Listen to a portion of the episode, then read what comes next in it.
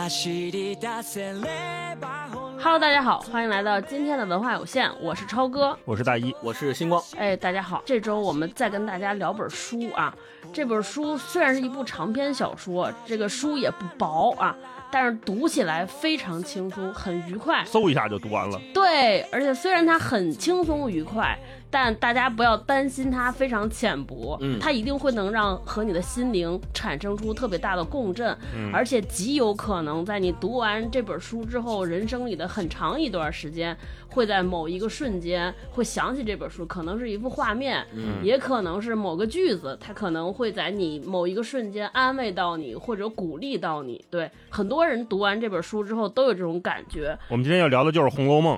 对对对对对，这本书其实它是一部小说，我觉得可能是不是某种意义上也现在成为一个 IP 了，因为他有这本小说，然后根据这部小说改编的这个动漫，它评分也很高，人气也很旺，还改编成了电影，也很多人去看。然后最近他好像还国内有一个品牌把它引进来做了联名，嗯算是一个 IP 了。对，哎，我觉得如果是只是有了更多维度的改编，这还就是一个作品受欢迎的标准。从创作者角度，对对它可以联名，就说明它开始破圈了。甭管这个连的怎么样哈，连的效果怎么样，就说明它已经是成为一个就是靠卖颜色就可以 卖钱的这么一个东西了。我觉得这个最典型的一个就是 EVA 嘛，就是《新世纪福音战士》，大家也说这个安野秀明，嗯就是安野老师卖联名就够他吃一辈子的。只要是现在是紫色和绿色的配色撞在一起，就可以说是那个出号机联名，呃也也有这样的。我前两天去日本 看那个手机壳，它也是跟哪个嗯手机壳厂商做了一个联名，哇，卖的巨好。就是颜色是吧？对，主要就是颜色，就因为 有些颜色太有识别度了，你比如说哆啦 A 梦嗯或者说高达这种颜色，你放在一起，大家就能想到是什么。对，我们接下来说回这部小说，它的评分很高，小说本身评分已经很高了，有九分。然后根据这个小说改编的动漫有九点六分非常多人看。对，那这部小说某一年度还被列为某一个书单的里边的叫最佳暖心治愈作品的 Top One。所以你说这本小说能被能安慰和激励人，它确实是有一定道理的，这都是大家可能共同的感受啊。那这部小说就是三浦子苑老师的《强风吹拂》。对我们发预告的时候，好像好多人都已经看过了，我还挺意外的。应该是看过番剧的比较多。哦，嗯对对对。然后我们在聊这部作品之前呢，开始也也还像过去一样，开始一个大家的我们的一个热嘴的小环节。就上次我们聊金爱烂的那本《我们的夏天》的时候，你的夏天，啊，对你的夏天，跟金爱烂老师聊你的夏天的时候，我们讨论一下韩流。然后这次呢，我们也借借这部作品跟大家讲讲这个日本文化对我们的影响。啊，哎，我今天还一直想试图找一个词儿来概括这个，就日本的一些作品。你看韩国的叫韩流，日本叫啥呢？好像找了半天没找出来一个合适的词儿。嗯哦，你就说动漫这个词，其实就是从日本来的。对，二次元算不算日？本它刚才超哥说这个描述，一个就是动漫，然后另外一个就是分类特别垂啊，这是给我的两种印象。最早我们看那个提纲的时候。超哥列的那个说是聊聊日本的内容消费品对我们的影响嘛，后来我一想说，我这是太大了，因为我们真的是从小看到大，是吧？这种文艺作品，我说如果是今天咱就着强风吹拂来聊的话，可能聊一个再垂一点、再窄一点的领域会比较好，就咱聊聊运动方面的这种运动番。啊，啊，就日本它这个动画、漫画有很多的分类模式嘛，比如按年龄分嗯有什么子供像，有什么成人像这种，然后按这更新的长短分有什么民工番，有什么这种呃，就是说像柯南啊。像火影啊，像呃海贼王啊这种一更更十好几年的这样的叫民工番，就是就大家都跟盖楼一样，就一点点弄。嗯如果是按内容题材分，就是有这种运动番。那我们今天可能聊的《强风吹拂》，它更被大众所认识和接受，是来自于它改编的动漫、电视剧，甚至我都有点模糊，因为这个动漫实在是太火了，我甚至都有点模糊到底是先有的谁。读了这本书之后，我才发现哦，原来是先有的小说。先有的小说对，嗯小说人家这个是嗯最早的原著。我为啥会列那个题？我才发现，就是大家的确实是成长的背景不一样。因为我自己特别遗憾，我中学的时候只在中学的时候看过一部动漫，哦就是那个《灌篮高手》，而且那个时候动机还不纯，嗯完全是为了追一个小伙儿，啊就打篮球的。我说这个这得打入敌人内部吧？你问的是你也喜欢《灌篮高手》吗？对，我就看那个时候他们老聊，然后那个男孩是篮球队的中锋，然后我就说，哎，那我也得看一看，对吧？嗯知己知彼，然后我看，我到现在还记得我当时看那个印象，我到现在也不太会看漫画书，这种几格，我不知道是从左往右看，从上往下看，啊就是我看不清楚啊。然后这个到底是先看画儿还是再看字儿，就完全没有这种经历。那你跟霹雳一样，他不看漫画的理由也是这个，看不明白，不知道从哪开始看。是的，是的，是的，而且我是那种特极端，要不然我只能看字儿，就是你给我字儿，然后让我脑袋里边想画儿，嗯要不然就我直接看电影，就是影影视剧真人的表演，我就看这些。就前两天不是去看那个《长安三万里》，我都是看完之后出电影院，我说的一句话，我就说这要是真人演的就更好了。嗯，就是我看那个画儿就很难看不过来有那么强烈的对对对感受，然后然后这是第一个阶段，就是漫画我真的就没有看过，番剧我也看的不多，就是我接触日本的这些内容产品，直接就是跳跃到电影和电视剧，然后电影和电视剧我跟他们的关系又很复杂，就我我之前上次咱们聊那个加烂的时候，我就说，哎，感觉日本就是那个班里边的好学生，就是你你知道他天赋异禀，很优秀，然后呢，你靠近他的时候就觉得我得跟他学习，就没有像跟看韩国这些剧啊，它是一个消费的心态。就是我，我后来想想，我接触到这些日本的电影啊剧，都是上大学，就是老师讲的时候。你看，我们看韩国的电影剧啊，完全是你看了剧名儿开始追的；看日本的东西都是跟个导演开始看了，就是哦，我们想的那个名字，一开始什么黑泽明，再下来可能就是岩井俊二啊、北野武啊，对，然后现在就变成了这个之愈合，赤之愈合，就是都是那种仰慕的大师作品。然后后来看日剧也是，就是得找那些特别著名的，就恨不得你没看过这个，就电视剧的生涯不完整。所以我跟他们的关系就是那种，就就真的就跟我去了日本见了那些日本的日本当地的人一样，就是大家见面之后你就很客套。很好，相敬如宾，但是不熟。无法走心。对对，没有经历过什么动漫啊、番剧这种热血的时候，你就感觉没法和他灵魂之间，就大家是一起的，嗯就都是那种嗯泛泛之交、点头之交、相敬如宾，都是这种关系。嗯呃，要说日本的那个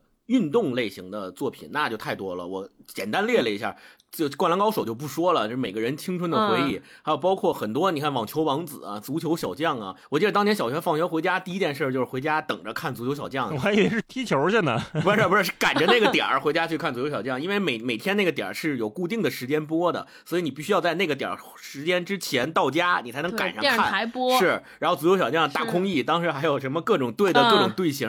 简直如数家珍。然后每天猛虎式射门。对，还有什么 三只乌鸦队之类的，现在还能想起来。哦，对对哦我想起那个，三个人好像可以就是跳起来，护在空着球中变成团，三个人然后球在三个人之间传，不知道到底谁手里有球，那个哦太厉害了。我每天晚上看完新的一集，第二天回来就跟班上的小伙伴聊昨天那集看了什么，简直特别热烈。没练练三只乌鸦的招式。没有练不出来 别说三只乌鸦了，大公益都很难。对，然后还有就是棋魂，呃，我觉得这些都是属于日本非常有名的运动类漫画。然后我也稍微查了一下，其实我们前面所说的这对我们影响特别大的这种运动类的漫画，最开始的时候都是连载在。日本的少年战那个周刊上的，嗯对嗯它本身就叫少年漫画。少年 Jump 那个周刊的刊载原则就是热血、努力、胜利这几个主题，就是 对，就是你的漫画必须要跟这几个主题有关系的，才能登上他们的那个周刊每周连载。所以你看，现在包括哦海贼王啊，包括火影忍者呀，这些也都在少年 Jump 上连载了好几十年，他们也都跟这些主题是有关系的。那我们今天重点聊这个关于运动的，你看前面说的有打篮球的、打网球的、踢足球的，嗯还有玩下围棋的。说日本人，就像大一老师说的，日本人已经把这每一个运动的垂直特别窄的那个领域研究的非常透彻了。你咱们今天读《强风吹拂》就是跑步的，它每一个窄的领域里面都有那种特别给你留下特别印象深刻的作品，就是那种高高的殿堂般的东西。然后要说起这些作品对我们为什么有那种不可替代的吸引力，我觉得就是像《少年战部周刊》的主题一样，它就是跟热血、努力、胜利有关的。就就像是少年青春，对吧？永远少年，永远热泪盈眶，永远手不释卷，永远欲罢不能。就是在家买一套《灌篮高手》，只要你翻开，你这一下午就别干别的了，就直接从头看到尾，才能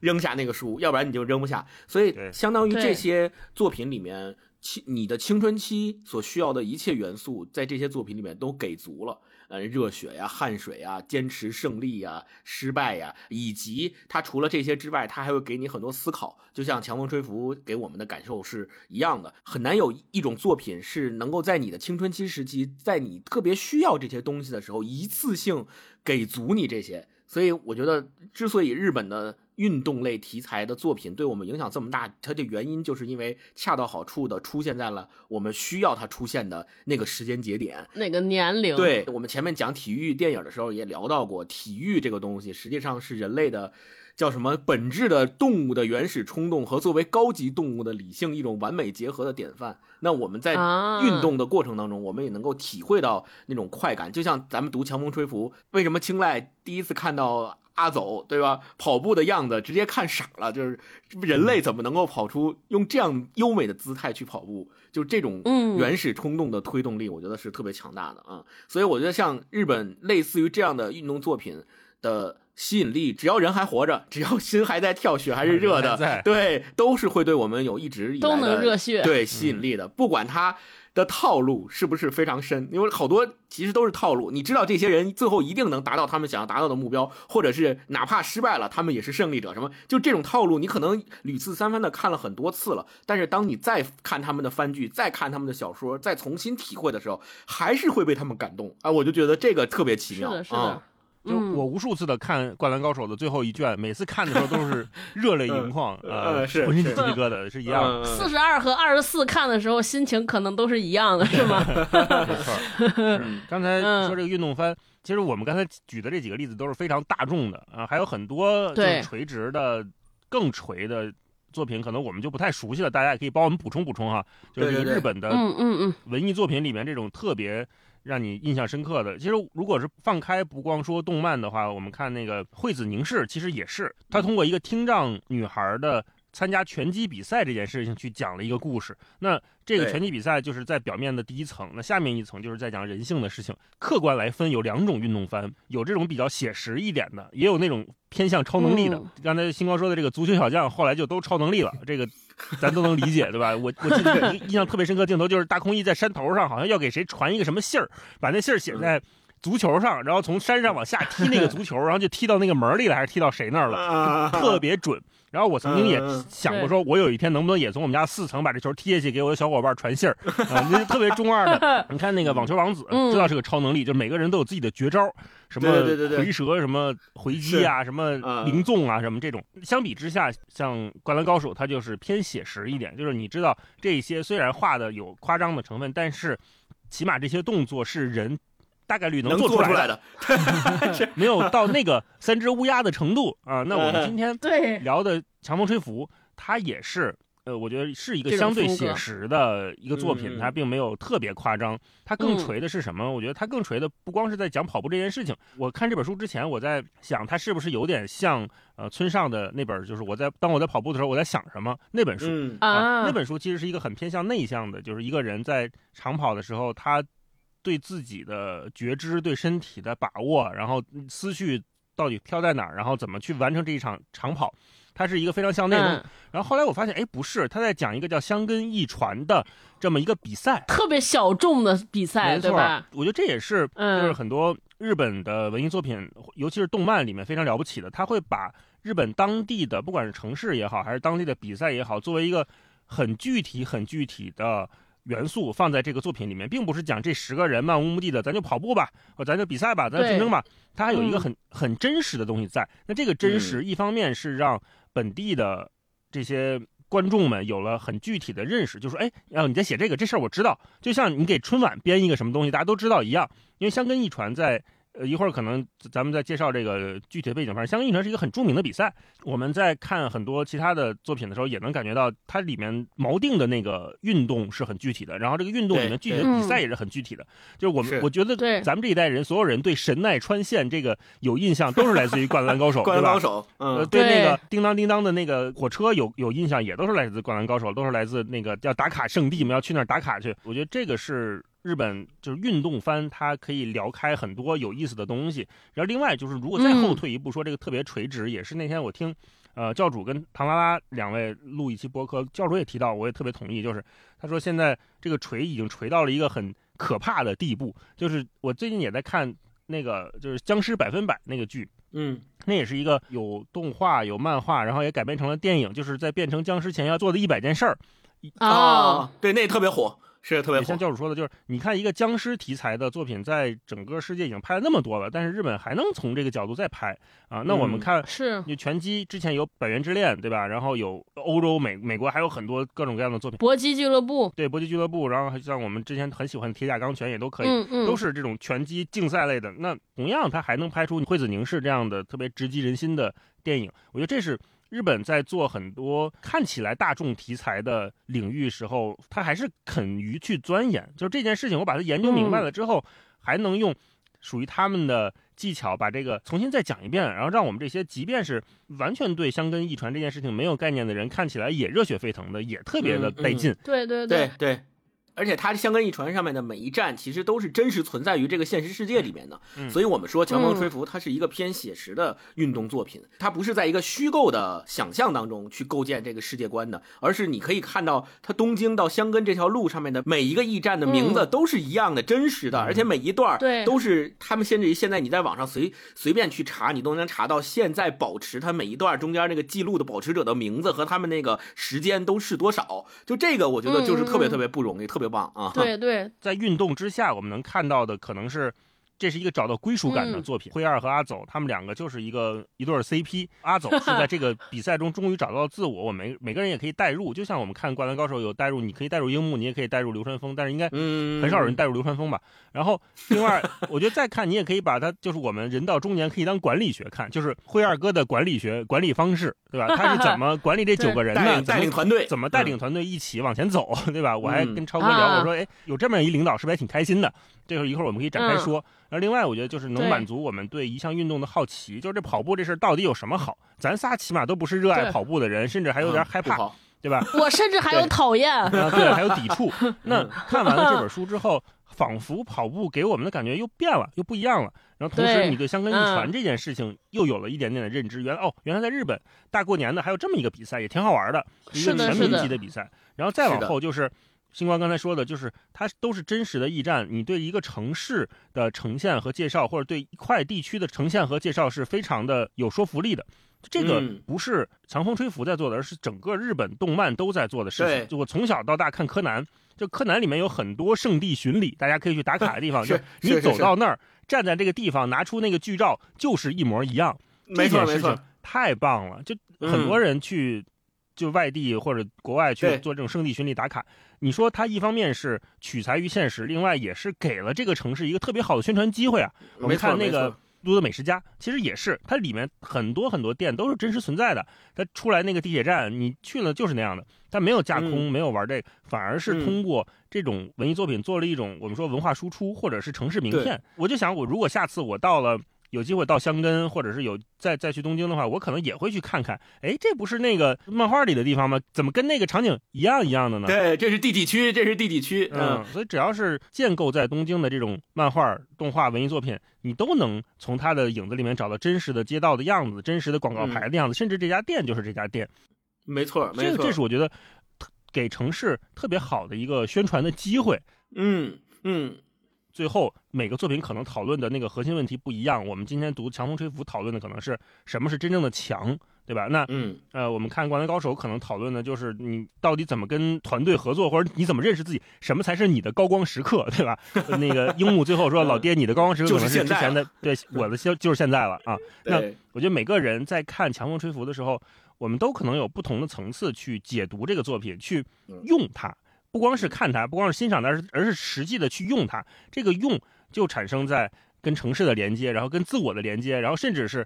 举手投足之间，你说跟同事的连接、做管理都有关系，都可能。是是是，嗯每个人都能从中看到自己期待的那个面相，嗯或者自己感触最深的那个期待得到的东西，对吧？对都聊到这儿了，就是再让星光稍微给大家介绍介绍这个我们刚才说了半天这个香根一传是个啥赛事，嗯。就这个强风吹拂到底是怎么讲这个香根一传的啊？强风吹拂是三浦子苑他花费了六年的时间，通过采访和取材所写的一部小说。它本身的主题就是以这个香根一传，香根一传的全名叫《东京香根间往复大学一传竞走》。呃，这个全这是他的全名，然后简称为《香根一传》，是以他为背景作为舞台描写这些跑步的人的一部小说。它最早是二零零六年的时候在日本出版的，然后繁体中文的中译本是在二零零八年的时候在台湾出版。二零一五年我们出了简体版本，就是我们今天看到的这个版。那除了原著小说以外，超哥前面也说了，他的作品也被改编为同名的漫画、广播剧、舞台剧、电影、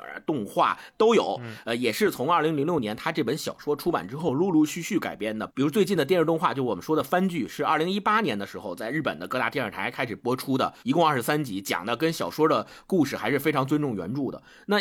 咱们说香根一传是什么呢？其实要说到香根一传，就要先解释一下驿传的意思，驿站的驿，传递的传。日本人其实把跑步啊，在他们日文里面，其实跟走这个字儿是一样的。所以我们在强风吹拂的那个名字里面也看到叫阿走，实际上阿走的名字，其实在中国的理解意思其实就是跑的意思。那驿传竞走呢，就是叫驿站接力赛，翻译成现代语言就是驿站接力赛。它是一种发源于日本的由多人组队参加的长距离接力赛跑活动。后来呢，国际田径联合会也把这个一船竞走呢定名为 Road Rally，就是专门国际田径联合会认可了发源于日本的公路接力赛。但是，一般日文的念法可能叫 Acton，所以就还有很多人用日文的直接的这个音译法来念这个一传竞走。一传竞走不只有这个香根一传，它还其实在日本有很多条一传竞走的路线，香根一传应该是其中最著名的一条。那最开始为什么要有一传竞走这个事儿？其实它起源于。唐代，这跟中国又有联系了啊！就在唐代的时候，我们中国不是有各种驿站吗？驿站的功能就是传递信息。比如说，我从北京发一个信发到云南去，那怎么过去呢？就得骑马，然后呢，在驿站和驿站之间换马不换人，就是马换，但是人不停，一直传到云南去。所以长安的荔枝，咱们当年读的时候，对吧？对对对，特熟。就用这种方法来做信息的传递。所以日本也学习了唐代的这种驿传制，然后也是在各个地方等距离的设置驿站，然后用马来传递信息。但是后来呢，这个驿站的制度呢就崩坏了，所以呢，他们就渐渐开始不养马了，用什么？用人来传，就是用人快步跑步的方式来传。所以他们也把这种方式叫为飞脚。那从江户时代开始呢，飞脚就在民间有了这种邮递的功能。所以后来咱们现在所说的这叫驿传竞走，是从呃驿站从马传一直到脚传。所以它主要延续的是人用脚去传递的这种传统，送快递，对，可以这么理解。后来呢，呃，在一九一七年的时候，由这个读卖新闻社主办的第一届咱们叫东海道一传徒步竞走，其实是东海道那条线开始举行。呃，香根一传呢，实际上是由日本的这个马拉松之父叫金立四三他来创办的，他是学习了当年那个读卖新闻社在东海道创建的那条线，他在东京和香根之间创立了这么一条这个香根一传的路。对，后来经过这个近百年的发展，就成为了日本人现在特别特别喜欢看和关注的这样一种比赛。尤其它的时间是在每年的一月二号、三号这两天，相当于和日本的新年离得非常近。对，所以日本的民众特别喜欢干的一件事，就是每年就等着香根一传，要么去现场看，要么看电视直播。它和日本的红白歌会一样，成为了日本人新年必看的电视直播节目。它的收视率每年达到百分之二十五以上，就是四分之一的人都在看这个。然后它火爆到什么程度？除了参与的人特别热情之外，甚至于还有人得了叫现在叫香根一传症候群，就是他得了一种跟他有关的病。就是说，怎么去怎么形容这种症候群呢？他说，我们只是为了享受香根一传举办的那两天时光，所以才在剩下的三百六十三天里勉强活着。说哦不，说十月的预 赛我们也挺享受的，所以实际上是为了那三天活三百六十二天，就为了等这三天。对，就是可见大家对这个香根一传是多热情、多喜爱。啊，香根一传的赛制，其实大家通过读《强风吹拂》这本书，应该也有非常详细的了解。一共分十个区，每个区的距离其实都不太相等，但大部分都是在二十公里到二十一公里左右，基本上相当于一个半马的距离。然后，呃，分十区，从一区到五区是第一天的路程，然后从六区到十区是第二天的路程。它最后会经过一个上山又下山的路，这个是它的一个特色。那。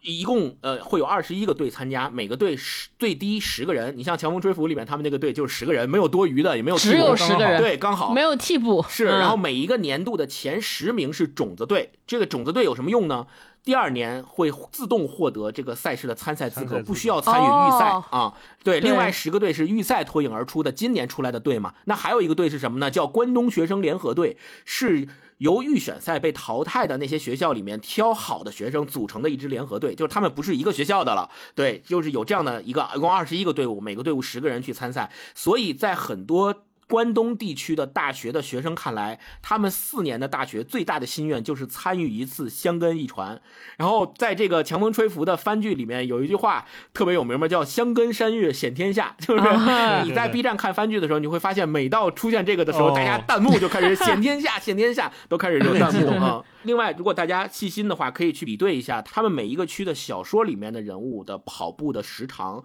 和咱们正常人跑步的时长，你会发现他们的平均配速比普通人冲刺的速度都快。就他们一直是在用这样的速度在跑，跑二十多公里，嗯就可你可见他们的这个强度啊。所以呃，自打呃香根一传创立以来，他们为日本输送长距离。跑步的人才和参加奥运会，包括参加世锦赛，输送了特别特别多的人才。从香根一传走向奥林匹克的运动员，据不完全统计，有来自十七所大学的六十九个人都是从香根一传出来的。甚至于他们不只去参加马拉松和长距离赛跑，也参加过竞走、十项全能，甚至于滑雪运动员都有从香根一传出来的。可见他们的这个身体素质啊，和这项运动对日本的大学生的身体素质的培养是非常非常重要的啊。嗯，然后还有包括我们知道的很多名人，他们以前也是参与这个香根一传跑出来的名人，啊，特别特别棒。对，反正这本小说的故事大概就是有十个大学生，但这十个大学生除了两个男主角之外，就大老师说那对 CP，剩下这个八个人都是没有经过任何跑步的专业训练，可能水平就比我们仨稍微强一点儿，嗯对。然后经过这个男主角的精心的，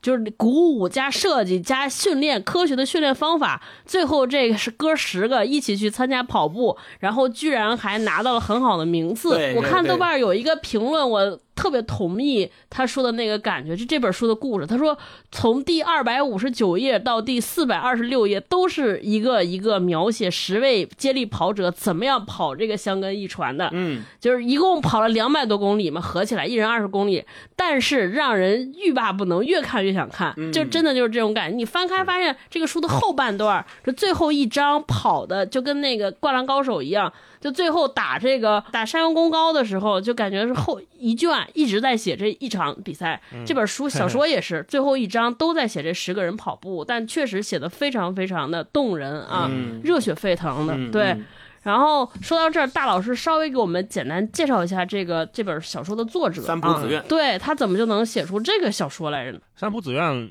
是一九七六年在东京出生的一位非常厉害的女作家，她是九五年的时候进入了早稻田大学的第一文学部，所以也嗯是非常名校的文学出身，人家是根正苗红。对，然后第二年他就去专修了。文学科演剧，这个演剧就是表演的演，呃按这个日本说法，基本上就是舞台剧的意思啊。嗯，所以他对这种文学表达还有舞台表达都非常在行。然后他九九年大学毕业之后去出版社工作了三个月，然后好像不太喜欢，就又去了日本的这个古书店，叫做高原书店工作了两年，然后就开始写小说。两千年的时候出版的是第一本作品，叫做《女大生求职奋战记》，啊、通过这本书踏入文坛。然后零六年出版了一本非常著名的书，叫做《真谎战前多田便利屋》。啊，对这个对真谎战前是一个三部曲，那这个多田便利屋是他的第一部，然后也拿了一百三十五届的直木奖。这个奖可以跟大家简单说一下，直木奖是很厉害的一个文学奖。直木奖应该是一九三五年开办，到现在已经九十多年了哈，是跟芥川奖同时期的文学奖项，也是日本就是每年颁发两次的最重要的文学奖项之一。然后直木奖，嗯，它跟芥川奖相比，就是以通俗小说为主，就像我们看的这个。强风吹拂啊，或者真谎战前都是嗯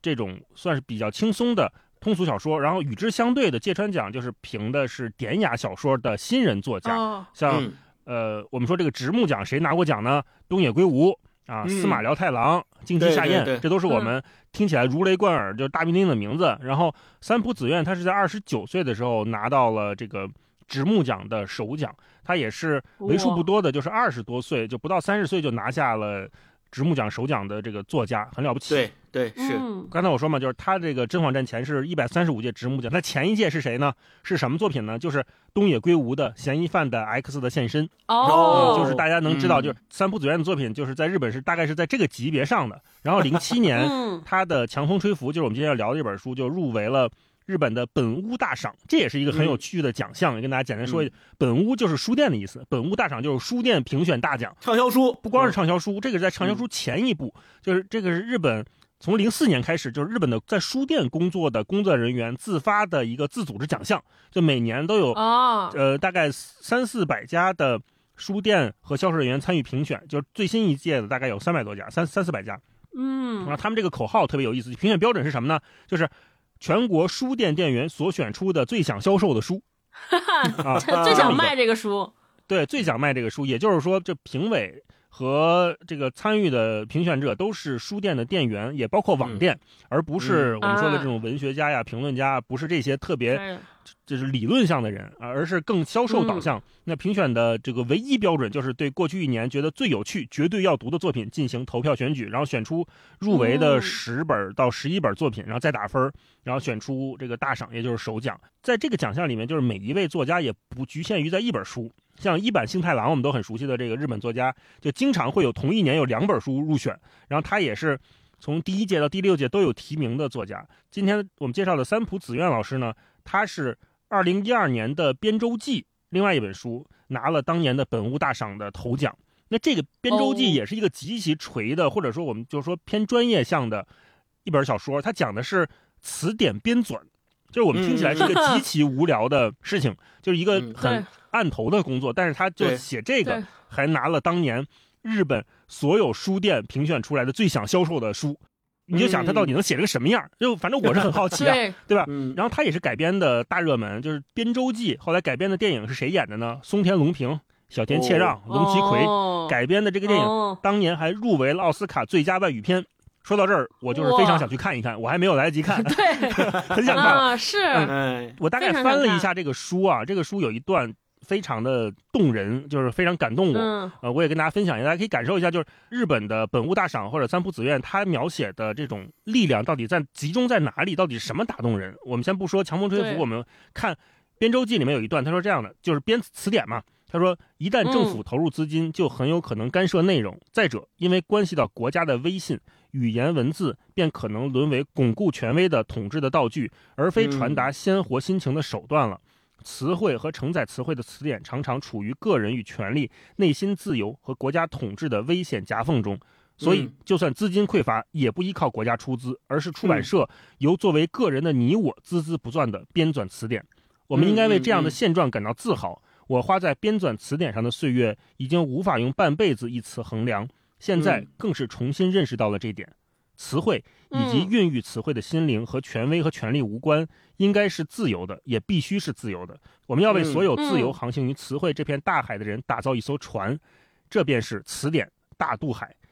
为了这个目标，我们继续奋斗下去吧。有这么一句，啊，我听着是不是热血沸腾啊？是，是是然后再说回三浦紫苑老师，他的改编作品也非常多。刚才说了，《强风吹拂》有广播剧、舞台剧、漫画、动画，然后他还有一个嗯非常著名的作品叫《哪哪神去村》，这也是对对对对，很热门的一个电影嘛。前前一段时间矢口史是敬嗯执导的，然后长泽雅美、特别火西谷将太特别火、伊藤英明主演的，对吧？电影嗯也是改编，然后也有电广播剧。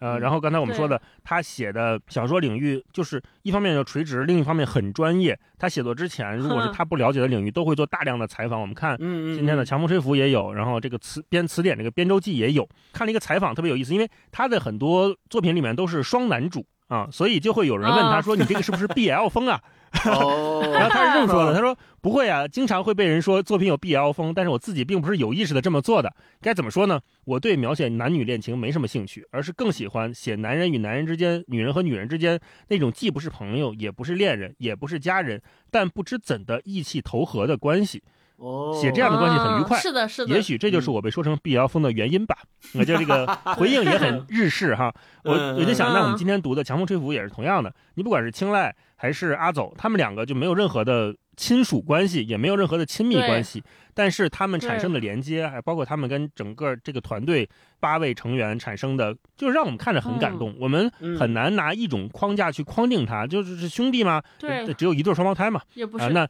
对，是上下级那么严谨的，也不是，嗯他们是一个很松散的，其实就是个学生社团，对吧？我们理解家人们，就是吃住在一起，那你可以说是某种程度的短暂的家人，但是又因为每个人都有毕业的年限，年级又不同，总会有人陆续离开，然后有新人进来。那这种关系，嗯，我们在大学时期很熟悉，但是走到了现在这个人到中年，走到了工作岗位上之后，很少有这么如此凝结的连接了。所以嗯看起来给我们的冲击也是很大的嗯、那他写的这种啊人与人之间的关系，我觉得也是我们在看这本书的时候会频繁感觉到，他不光是在写跑步，而是在写每一个嗯人之间的相处。那这个十个人之间，其实复杂度是相当高的。我没想到他会写一个十个人的队伍。你看，我们看《灌篮高手》，五个人在那么长的篇幅里面，已经有很多笔墨就是无法着到，比如说宫城良田身上就没有那么多笔，对对对没有那么多笔墨了。是，但是你在读《强风吹拂》的时候，尤其是读到后半段，就每个人每个人他都有写二十多公里的时候，每个人的内心戏，每个人他要解决的问题，跟家人的、嗯跟自己的跟未来的、跟过去的，他都在这个二十公里的时候在呈现出来。对对啊，那也是很饱满的书写吧。嗯，我觉得也有一是是是个难点，就在于你这个十乘十，就是 C 十十的关系是很难 去在这种程度的作品，就是这个几十万字的作品里面呈现出来的。如果你再写大了，它就变成了一个可能是史诗了，就是十个人之间，如果是一对一去写这种关系的话，那就写不完了。嗯，也是这个作品番剧出十年不，得不做的取舍。对，嗯，哦，我我觉得嗯三浦子苑他现在用这样的篇幅去描绘《强风吹拂》里面想讲述的故事是特别合适的。就后面可能也会说他，我觉得他之所以这本书好的原因，就是因为他虽然主次分明，有明显的主角，但是配角也很丰满，而且他配角的丰满程度，他没有到达可以跟主角喧宾夺主的地步，所以这个应该也是他。就写的非常详略得当的部分啊，然后最后再补充一个，就是、呃，咱们说的香根一传这个赛事是一九二零年第一届开始举办的，然后第二次世界大战期间停办了几年，从一九四七年复办，今年年初一月二号和一月三号举办的是第九十九届。明年的一月二号到三号就是第一百届，所以如果大家看了今天的强风吹拂，对这个比赛特别感兴趣的话，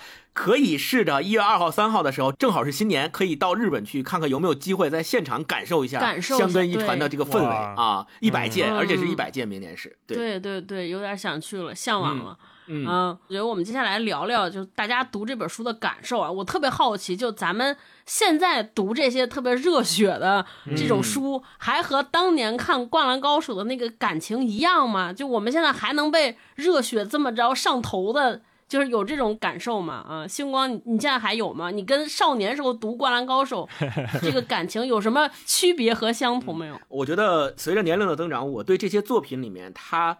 虚构和想象的部分有更多的识别能力了。呃哦，它里面它写的一些比较超出我们个人的能力所能达到的那些成就，我会知道他哦，他这个是文学的手法，他这个是虚构的，是想象的。我可能会对这个东西有更高的识别力，不像年轻的时候照单全收，就他这些写了，我觉得哎，这个就是人的潜力啊，我爆发小宇宙。对，有有小宇宙，真的有小宇宙，肯定能干得过，就就我会有这样的想法。但是到现在，你会知道说，其实那些东西超出人类所能达到的极限，还是从嗯科学上讲，从理性上讲，不太太可能。但我依然还是嗯会被底层那个东西所打动。这个底层的东西，就是我们前面所说的努力、热血、胜利，对胜利的执着，还有对。比如说《强风吹拂》里面也涉及到了对团队的这种信任、对伙伴的信任、对友情的信任，还有包括哪怕这种都自己都已经重感冒了，还在坚持要跑完全程，对只是因为队友在等着我。啊，这种感动的底层的东西，我觉得是共通的，它不会随着我年龄的增长，而是说我等到长到五六十岁了以后老了，我再读这个东西我就不感动了，觉得你们这些都是小儿科，就是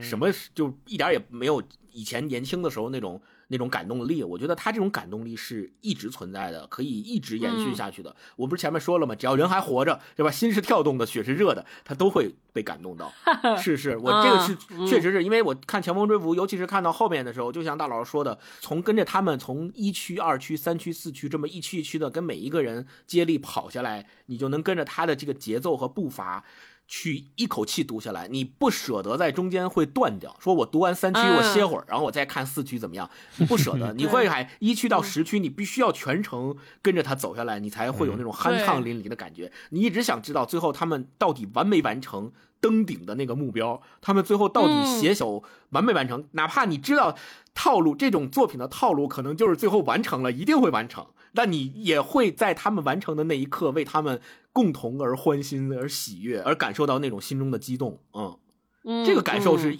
一脉相承的，一直以来都有。哦嗯，依然年轻，依然热泪盈眶。大老师呢？大老师，嗯你你什么感受？我就更珍惜了。我一方面是哦，看，就是他们作为大学生，肯定比咱们年轻嘛。我就是看这些年轻人的奋斗。当然，他们零几年的时候写，那就是我们的大学时候嘛。那如果是那个时候看到的话，我肯定会觉得哇，那我也想弄这个，是 不是我也行？啊，我起码是不是比王子能强一点，是吧？第二天就去操场跑去了，对吧？很有可能，练起来。真的很有可能。嗯然后现在我看就觉得更珍惜，这更珍惜他们之间的这种感情。嗯，没有什么投入和回报，大家就为了一个很纯粹的目标去做一件事情。那我们在大学的时候都参加过一些社团嘛，都参加过一些社团和，组织，那就是有过这样的时刻呀。大家所有人进入了一种心流状态，那这种心流可能是嗯真的，你到毕业之后离开这个环境就不再会有了，就是很难很难再遇到了。是嗯非常难。嗯嗯嗯，所以就是更珍惜。然后另外，刚才星光说这几区几区的跑步的时候，我也在想，就是那个终点好像没那么重要。就是我在看的时候，我觉得他们的成功在过程里就已经发生了，而不是在终点。嗯对，是他们做的是一种非常彻底的交换，就是知道代价是什么的交换。如果是我嗯现在看，我会知道哦，那原来那可能有人付出的是没有去及时实习的机会，有人付出的是可能对自己其他喜好的舍弃，那有人付出的可能是真的就是体力，或者是有人付出的是一辈子嗯的交出去了。像青睐就是他因为有腿伤，所以他明确的知道我要得到这件事情，我要付出什么。什么？我要交换的代价是什么？这种明确的代价感是我以前不太会理解的，或者是感受没有那么深的。那随着嗯年龄的增大，我想如果是我二十多岁看的时候，我会觉得哇，那青睐真的是很热血、很牛、很敢冲。嗯，但是我现在看，我觉得他是一个非常对自我有认知的人。我为了实现这个十个人一起冲顶的目标，有些东西我想明白了，我愿意放弃。那做了这个决定之后，我再跑起来，最后他是那一百米、二百米，他跑起来是带着微笑的。那对面的阿走嗯看着他是嗯已经要崩溃了，就是阿走的心里是崩溃的，因为他知道青睐为了这一切付出了什么，而他此刻正在微笑，那个瞬间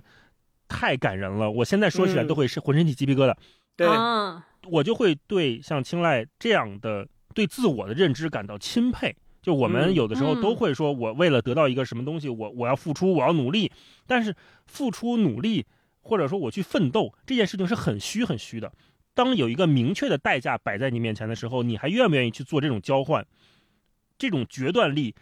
即便是我人到中年，我都不一定做得出来。所以我就嗯非常佩服他。大家如果读这书就知道，青睐在跑最后一棒的时候，他是顶着自己的腿伤，而且是以，葬送自己未来的运动生涯为代价，要跑完最后这一棒，而且要在最后一棒里面，他们要想进入前十，取得种子队的资格，是要超越一分多钟落后的时间，才能够达到这个种子队、嗯拿到种子队的资格的。让我想起来《灌篮高手》那个，就是五花道的背伤嘛，受背伤是啊所有篮球运动员的大忌，有可能会影响运动生涯，将来就再也打不了篮球了。但他还要求说我要上场。说我要上场，然后还问老爹说：“你最高光的时刻是什么？”我就是现在了。我那个简直是 非常非常感动，就是太戳永远的高。永远的高光时刻。对对嗯，嗯，就是你说这东西是套路吗？他。他也许也是，但是他就好使，就真的就是对戳到我，戳到我。对嗯对对是，嗯嗯超哥呢？超哥？超哥看的时候有没有热血沸腾啊？想去运动运动吗？那天不是咱们仨，我不是还聊了吗？就是身体不受控制。嗯就刚看的时候，我说这啥呀？我也不爱，我真的是现实生活中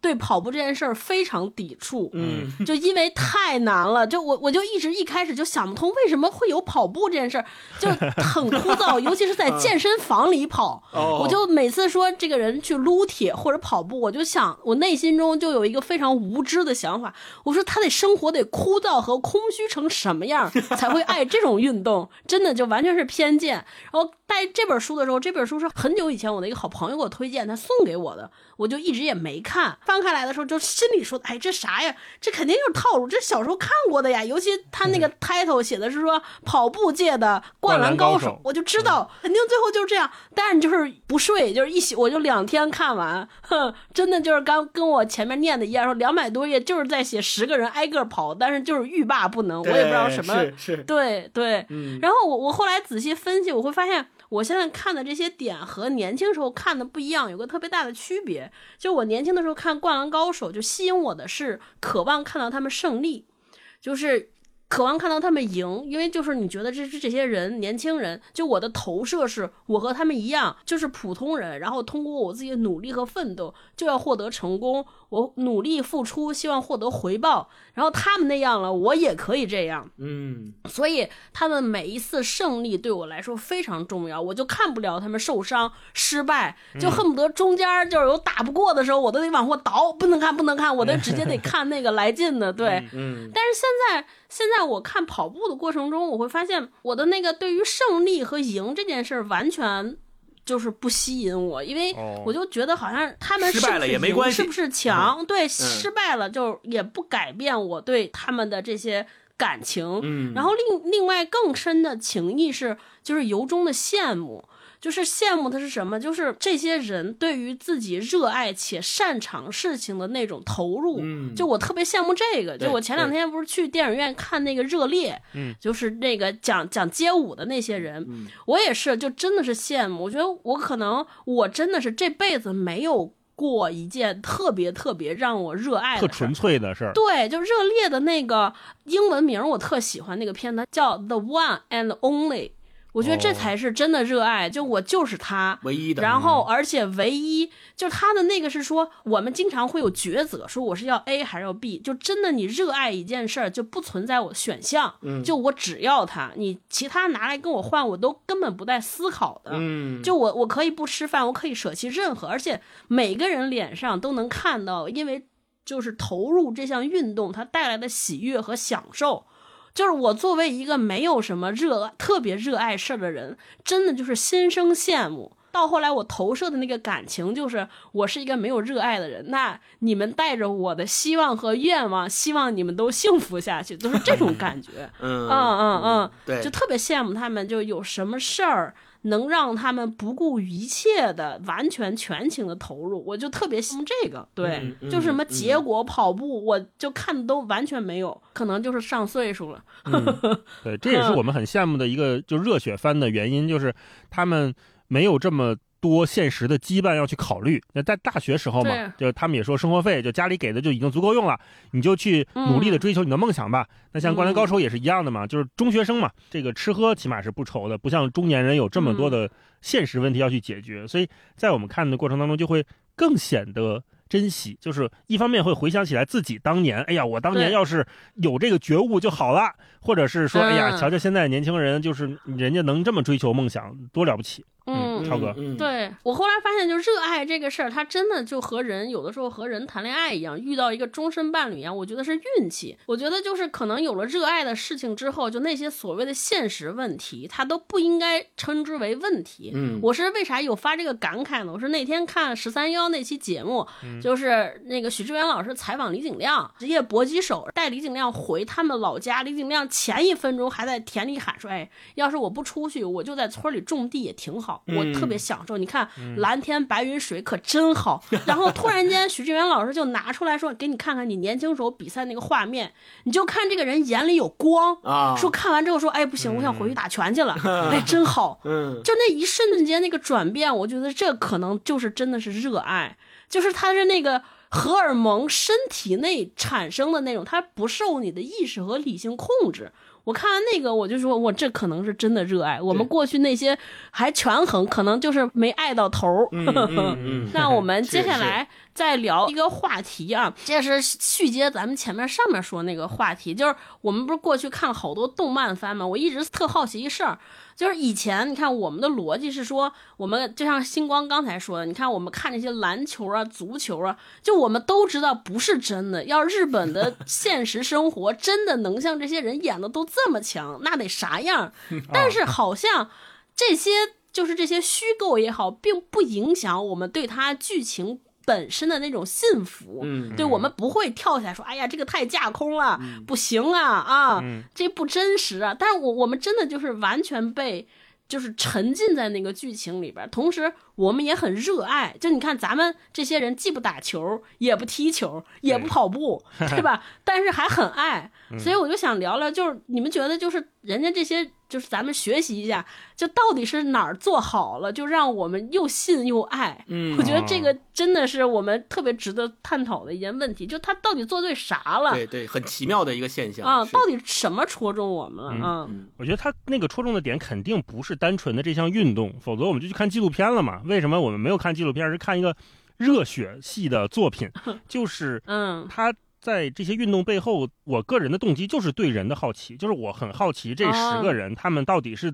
面对了怎么样的困境，以及如何处理他的。就是那个嗯特别俗的词叫觉悟，他们那个觉悟时刻 到底发生在哪里？我非常好奇这个东西。我最近这几年有时候问一些朋友，都会问一些关键时刻，就是哎，你在有没有某个瞬间你怎么样怎么样了？就这种时刻，如果没有以前过往，比如三十年、将近四十年的生生命积累的时候，有时候我们盘点不出来。但是当足够有生命经历，或者你在一项事情中投入的时间精力足够多，你压缩了时间和精力的话，那个密度是非常惊人的。所以嗯一定会有某一个瞬间，就像辉二说的，有那个跑者高潮，在那个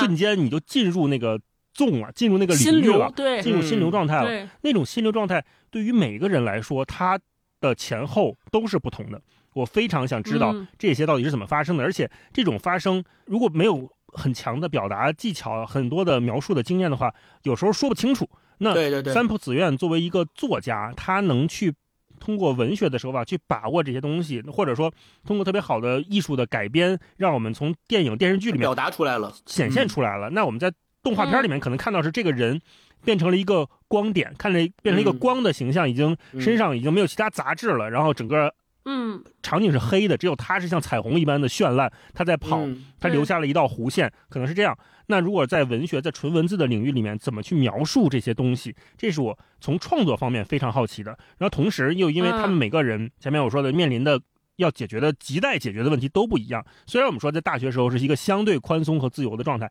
但是也有找工作呀，也有和家里人的情况呀，也有和以前队友的情况呀，也有和自己伤病的情况啊。就每个人他的情况都不一样。还有就是我真的就嗯不擅长这项运动，我不喜欢，我非得弄这个吗？呃，每个人都有这样不同的东西。那这种不同的困境，在最后那二十公里的时候，他们是怎么跟他和解的，或者说要不要和解？整个一个过程就是如何意识到问题，然后怎么解决这个问题，以及搞清楚一件事情，就是每个人他们都搞清楚了，我要得到某样东西，我付出的代价是什么，和我愿不愿意交换它。那嗯这个想清楚这一套东西，就是完成那个觉悟时刻。这种觉悟时刻嗯对于我来说是非常吸引我的，就不论它前面是跑步、是足球、是篮球还是什么拳击，都没有那么的重要。我更想看的是在那个背后的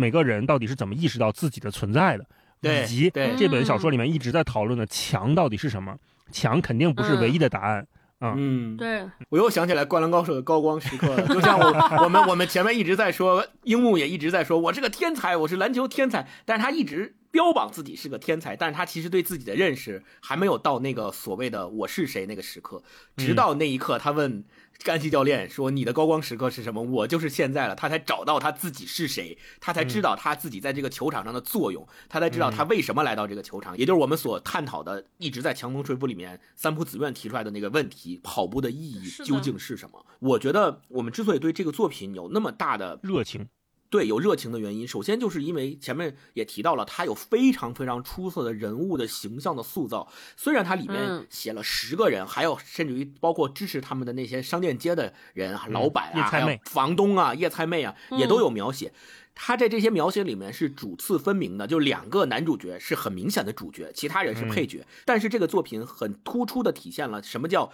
只有小角色没有小人物，就他每一个啊配角他都是。人物形象非常鲜明的，都是立得住的，都是丰满的，都是丰富的，有着背后自己的故事，让你知道这个人不是纸片人，而是他有自己的生存环境，他性格鲜明，有棱有角，有生活，不是凭空的捏造出来的，他也不需要借助你的想象，就每一个人的成长都是有来处的，并且他可追溯，而且这个来处是讲逻辑的、有道理的。你看阿雪，她在跑第六区的时候，最后看到了她妈妈，对吧？还有她的继父，她加油他对，还有跟他有一半血缘关系的妹妹来给他加油。其实他跟他妈妈的关系到后来就没有那么亲密了，但是他依然从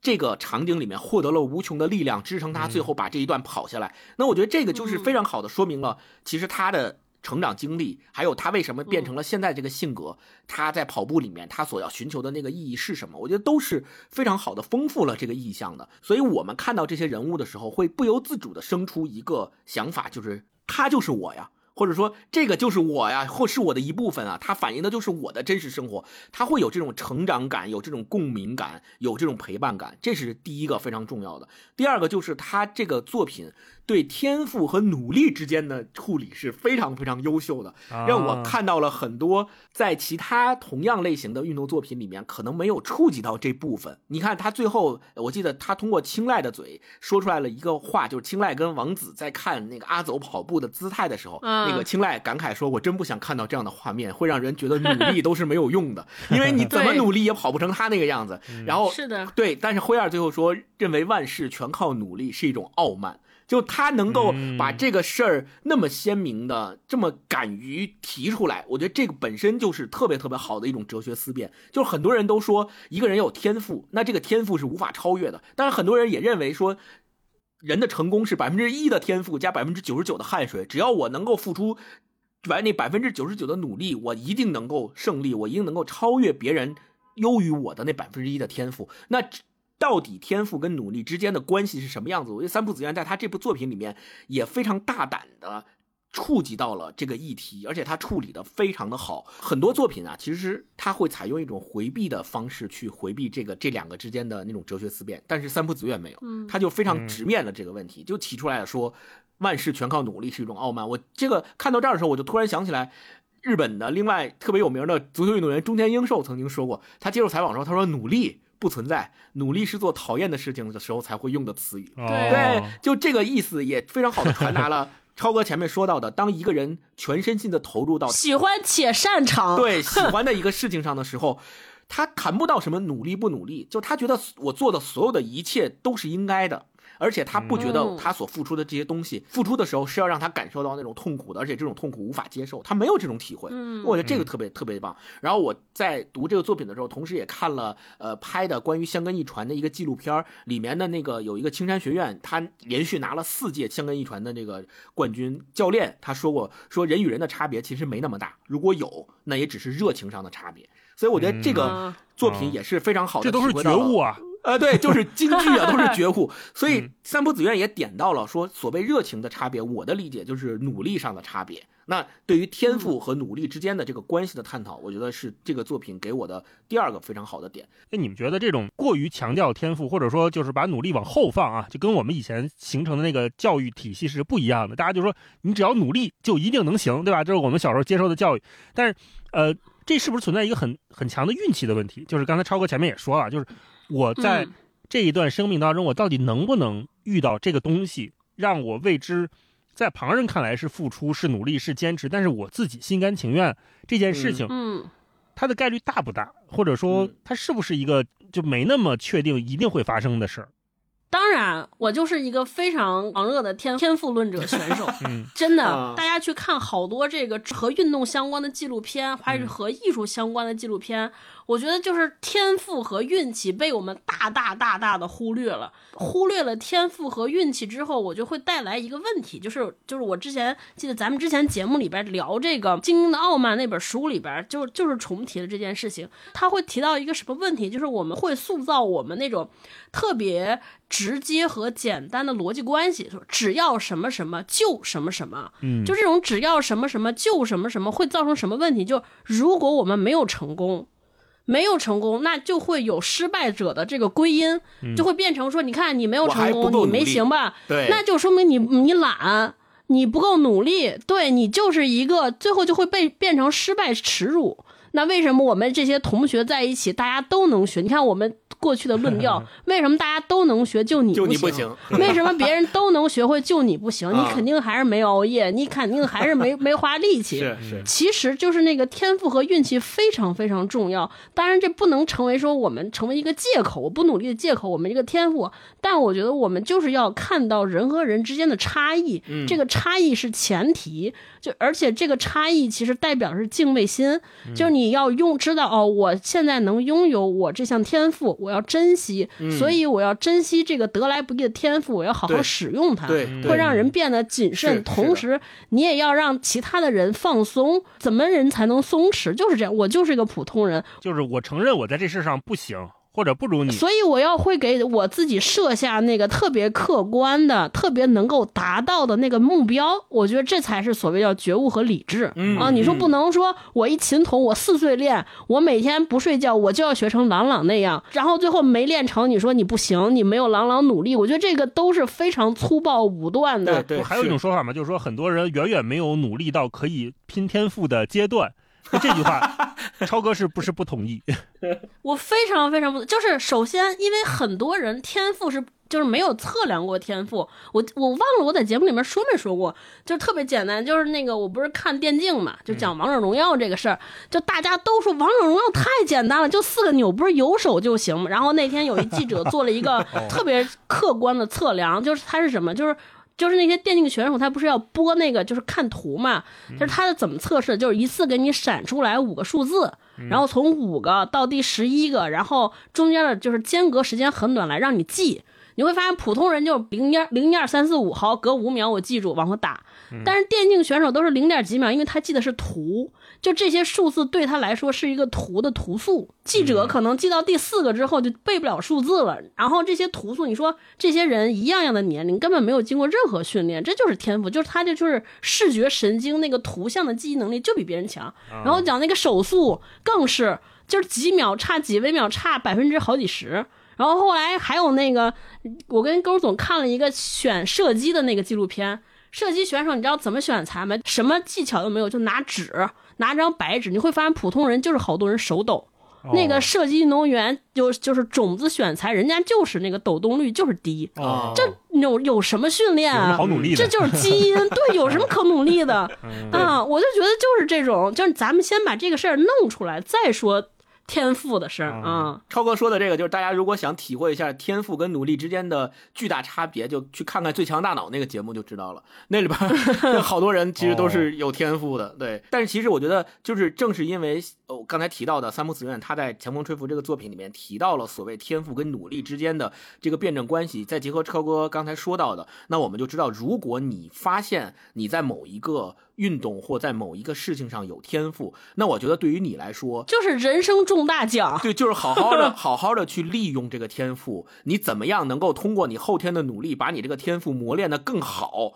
让它成为你真正的武器，让它成为你真正的对你来说是一个长板。我觉得这是对于有天赋的人来说最重要的事情。那对于那些可能还没有找到自己的天赋，或者觉得自己没有什么天赋的人来说，也不要觉得我再怎么努力我也赶不上人家。也可能大多数的情况是说，大部分人终其一生。都可能发现不了自己的天赋在哪儿，对，那这个时候努力就派上用场了。嗯、接下来再继续说，就是我觉得这个书里边另外一个打动我的点和其他的很多我们看到的运动作品是一致的，就是它里面对个人主义和集体主义的深刻理解。就是一开始的时候，比如像阿走，他都一直认为跑步这件事情就是跟个人有关，因为是一个人跑嘛。你不管跑第几区，你在这个区间里面跑的时候，你永远都是一个人跑。你跑的心理状态和生理状态，还有整个能不能跑下来。怎么样调整都是你自己的事情，跟其他人完全无关。但是你会发现，他写到最后，尤其是对于接力赛来说，队友的等待、队友的期待，以及整个完赛，大家能不能一起冲顶这件事情，就变得比你个人的表现更加的重要。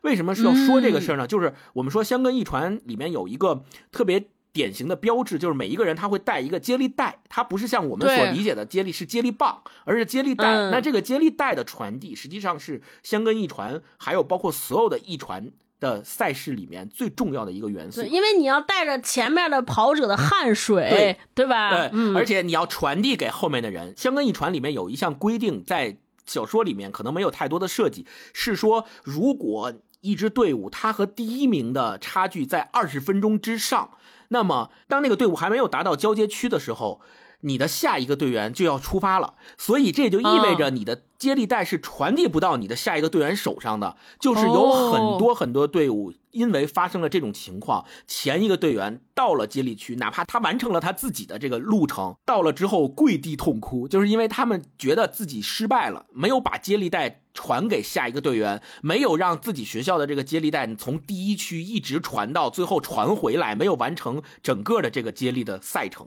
所以这个就表现出了对于一传或者对于香根一传这个赛事来说，大家都认为团体作战和团队伙伴的信任之间的配合是超越个人的。我觉得这个也是这个强风吹拂给我们的一个非常大的价值观的体现。嗯，另外就是最后一点，我觉得。他对输赢和意义的真诚解构是特别重要的，这个也是我们后面可以再继续聊。它里面所谓跑步的意义到底是什么？他对强者对。胜利者是有赞美的，但同时对弱者是有钦佩的。他没有说你失败了你就一无是处，你失败了你就不行，而他也没有说你你赢了人品不好，或者你赢了就咱们老说你赢了算什么呀，对吧？胜之不武，胜之不武。哎，对，哎，他没有，就是胜利就是胜利。我们要承认别人胜利了，别人在这方面比我们强，要对他有赞美。你只有对胜者有赞美的同时，你才能够对弱者有同情，对，有同情，有钦佩。我觉得这是相辅相成的一点啊，所以说也是。给我，我觉得这个三浦子苑做的特别好的，是是是，对，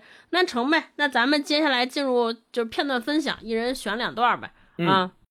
呃，我分享这个偏后边呢，就是阿雪跑步的这个部分，因为阿雪她是一个，我们介绍，就是她跟家里的关系没有那么融洽的一个人，然后呢，她是在跑一个下坡的路段，在跑下坡的时候，因为是有地理优势嘛，所以她就跑得比平时的速度快一些，他快了之后，他的感觉就不一样了，他是这样的。一公里跑两分四十秒，如果是在平地，阿雪一定跑不出这种成绩。平地上能够保持这种速度跑五公里，在阿雪认识的人里，也只有阿走一个而已。路旁的杉树树枝因为纯白积雪的重量而下垂，树干因为受潮而变黑，整座山竟然过了一晚就化成黑白色调的美丽世界。而这些美景才映入眼角，就立刻往后方流逝，比电影胶卷的卷动还要快速，还要平顺。啊！这大概就是阿走跑步时所体验的世界吧。阿雪心里突然涌现出一连串思绪。阿走，没想到你都一个人待在这么寂寞的世界里。嘈杂的风声从耳边呼啸而过，眼中的景色瞬间稍纵即逝。虽然这感觉舒服到让人不想停下脚步，但毕竟是你只能一个人独享的世界。阿雪感觉自己好像终于可以体会为什么有时候阿走会那么沉迷在跑步中了。一旦跑出这种速度，确实就像中毒一样，叫人沉溺其中，想跑得更快，想看见更美丽的瞬间世界。对，那感觉或许就是所谓瞬间的永恒吧。但是这实在太危险了，得用这副肉身不断去挑战才能到达，这是何等严苛又过度凄美。现在借着香根山路之力，我也只能远远遥望通往那个世界的大门。阿雪心想，同时他也不敢想象自己还能更接近那个境界。在青睐那股热情的牵动下，这一年里，阿雪的生活重心只有跑步。这样的生活到今天就会结束，因为阿雪知道她有自己的生存之道。她追求的目标并不是日复一日的锻炼身心，只为瞬间的美丽与悸动。就算会沾满一身污浊，她也宁可选择在人群中度日。正因如此，她才会突破万难，通过司法考试，一心成为律师。过了今天，一切就结束了。但在人生中能体验一次速度带来的快感，夫复何求啊？想到这里，阿雪脸上不由自主浮现出浅浅的笑意。阿走，你可别跑得太远。虽然我知道你追求的世界有多美，但那里未免太寂寞、太寂寥了，不是我们活生生之人归属的境地。要是能有某样事物牵绊住阿走的灵魂就好了。阿雪心想，只要能让他在人的生活里，在人的喜悦与悲苦中驻足，阿走一定可以变得更强。怎么在这当中取得平衡是非常重要的，就跟在积雪的山路上奔驰是一样的。许多投诉的旅客挤在旅馆中间，挥舞着香根一传的旗帜，还有人轻装打扮，只着浴衣，披着棉袄，缩着身体忍受风寒，声嘶力竭地叫喊着。这时，阿雪发现她的母亲，只有一半血缘关系的妹妹。以及母亲再婚的对象也在那个人群当中。雪雁，母亲大声喊着她的名字：“哥哥加油！”年幼的妹妹探出身子，抱着妹妹的继父也对她频频点头示意。真是太丢脸了！阿雪虽然一眨眼就跑过旅馆前，却仍继续低着头跑了一阵子。这一家子竟然跑来富士屋旅馆，开心优雅的过新年，日子过得不错嘛。为了掩盖害羞的心情，阿雪故意冷言毒舌几句。他们一定知道，就算找我，我也不会回去，所以才瞒着我筹了一笔旅费，自己跑来，想给我一个惊喜。还真的呢，吓得我差点心脏病发。现在只希望他们的样子和声音没被电视台拍到或者广播电台录到，否则要是被尼古学长知道，一定会拿来取笑我。不过反正他身边也应该只有收音机，不可能看到。阿雪的心情突然愉快起来，刚才老妈脸上的表情就好像她自己上场比赛一样紧张，而且一副悬然欲泣的样子。我分享这一段。你看，在阿雪跑的时候，她一方面是感受到自己，同时她还在帮阿走想，就是哎呀，阿走你慢一点吧，你也体验体验我们的生活吧，你你能不能不要这么辛苦？然后紧接着就看到了自己的母亲、妹妹还有继父，就很是阿雪的性格，就是我不会说哎呀，我的家人来看我好开心，而是说哎，你们也过得不错嘛，行，那其实后半句没说啊，那我就放心了。那我就放心了，没说了。他也知道自己跟家人的关系不融洽，那家人为了不影响他比赛，就默默的来给他加油就好了。所以看到这儿的时候，真的很感动，就热热泪盈眶。啊后后面还有很多，我就先不念了，我就分享这一段。对对，嗯，星光来一段。好，我分享一段，就是他们最后终于跑完了整个香根一传，他们。在公布结果的那一刻，他们对他们的那个描写，我觉得特别的写实。因为曾经在大学里面辩论队我们拿冠军的那个时候，我觉得那个场景相当于，当你知道自己拿了冠军之后，大家拥抱在一起去庆祝之前，甚至于有三到五秒的空白，你觉得全世界都是安静的，就是你仿佛进入了一个新的结界，那个感觉被他非常好的以文学的方式描写出来了。哎，他是这么写的，他说合计时间的结果出来了。东体大落后宽正大两秒，这一分喜悦让所有人都说不出话来了。阿走、青睐、尼古、阿雪、姆萨、神童、King 以及成泰、成次王子，大家无语的紧紧相拥。十个人有好一会儿就保持着这样的姿势，合而为一。说初次参赛的宽正大获得种子队资格。播报员的口气激动不已，接着继续说：“宽正大的时间合计是十一小时十七分三十一秒，排名第十。第十一名东体大以两秒之差含泪饮恨。King 全身颤抖着忍住呜咽。神童和姆萨伸出手轻轻环抱住 King 的肩膀。阿雪摘下眼镜交给尼古，用手背揉揉眼睛。橙次和王子相互击掌。一旁的成泰把下巴埋到怀里的尼拉背上，流不停的泪水把尼拉身上的毛都弄湿了。”阿走和青睐并肩站着，看着对方的脸庞，然后同时开心的大叫出声，就像狼群利用嚎叫传达讯息一般。竹青庄的房客们一个接一个的发出啊呜啊呜的呼嚎，搭着彼此肩膀围成一圈。对我觉得就这段，如果大家去看番剧里面对这个情节的描绘的时候，会有更具体的体现，就是他们去怎么样庆祝大家刚刚共同完成的这份壮举。然后最后一段我也非常喜欢，他想阿走又一次意识到大家一起达成了什么样的壮举，愣愣的出声叫青睐，我们真的办到了。是啊，青睐的口气也没有什么抑扬顿挫。我们跑完香根一传了，阿走和青睐紧紧相拥了一秒钟，然后青睐露出淘气的神情看着阿走。我早说了，青竹的房客都很有潜力，现在你总该对我有点信心了吧？当然有，阿走大声回答。信心这种东西，用什么话来说都不够。青睐笑了，打从心底开心的笑了。接着，他环视每个人的脸庞：“你们看到顶点了吗？就是我觉得这个是特别好的呼应了他之前说的，因为之前青睐鼓励大家的时候就说我们要在香根登顶，他所谓的登顶其实被成泰和成次一度理解为他要拿冠军，大家都认为不可能第一次参与这十个人有这么多不专业的人参与这个香根一传，怎么可能第一次就拿冠军呢？但是其实青睐所说的登顶的顶点的意思就是这一刻，就他们终于在这一刻，每一个人心里都感受到了什么叫顶点，什么叫看到顶点，什么叫登顶。我觉得这个特别棒啊，特别喜欢这个，特别棒啊。嗯，好超哥燃。来一段，嗯，我特别喜欢的就是他作品里边对于人和人关系的描写。我先分享一段，就是是讲这个两个双胞胎的关系，我觉得这个特别好。嗯，这个双胞胎是这样的，就是是哥哥叫成泰，他的弟弟叫成次。呃，然后成泰跑的过程当中，就是大老师说的觉悟时刻。他说成次应该还没发现我们兄弟差不多要分道扬镳了。成泰心想。从出生到现在，我们总是在一起做一样的事儿，但这种状况不可能持续到永远。跑到横须贺的十字路口后，开始南下进入湘南海岸道路。沿海的道路上，海风从正面吹来。成泰与成次不管在学业成绩或运动能力上，几乎都不相上下，所以他们念同一所高中，在足球队里也都是表现亮眼的正式选手。但跑步这项运动，成次硬是比他厉害。虽然目前两人的时间记录还没有多大差别，但成泰比任何人都了解成次，所以才会发现这件事儿。我的记录顶多就是现在这样了，但成次一定可以跑得更快，他一定可以前往我到不了的那个世界，因为他拥有这种素质，因为他已经不可救药地爱上了跑步。如果没有接触跑步，我们也不会走到这一步，两个人还会继续一起过着相同的生活。不过这次到此为止了。程次受到程次的热情牵引，程泰也跟着一起跑步，最后竟然和竹青庄的伙伴一起参加了香根一传。但程次的目标应该在更前方，那是程泰怎么也追不上一个遥远的地方。这样也好，程泰想，程次是我最重要的弟弟，这件事永远不会改变。我应该为他的独立觉得开心，而现在我唯一能做的就是尽全力去跑，这是最好的鉴别礼。祝福他在往后的岁月里迈向更远大的目标。有朝一日，程次一定能够夺得胜利，不管要花多少年时间，他会变得跟阿走一样，甚至超越阿走，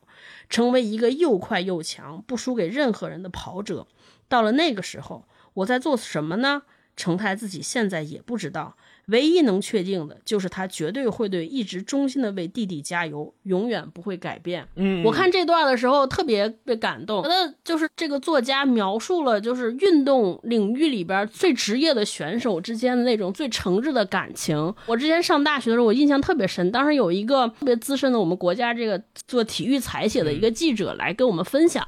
他就说，就是怎么才能看什么是职业的运动员？他说很多的描写报道，一看就是普通人的视角。比如说我们在想说，哎，比如说我们在描写林丹、李宗伟，都是寄生于、何生亮，对吧？他我们都是要描写这种素。他说，真正的职业运动员根本不是不是所有的顶尖选手之间一定是互相惺惺相惜的。对，因为一个领域里边，大家能知道能到达这个水平的人，可能就我们几个人。有天赋能力，所以一个是大家也很孤独，同时他们也需要彼此的陪伴和交流，他们只能和彼此这些人交流，那种感情是我们普通人很难达到的。一个呢是说，在运动场上，他就是要一对一的特别直接的争锋和交流，就冠军只有一个。就肯定咱们俩甭管私下关系多好，我肯定打败你。他不像我们日常人与人之间，我们会有习惯的这种适适可而止，对吧？我们留有余地，大家点到为止。但是运动场上没有冠军，只有一个，成败就是非常绝对。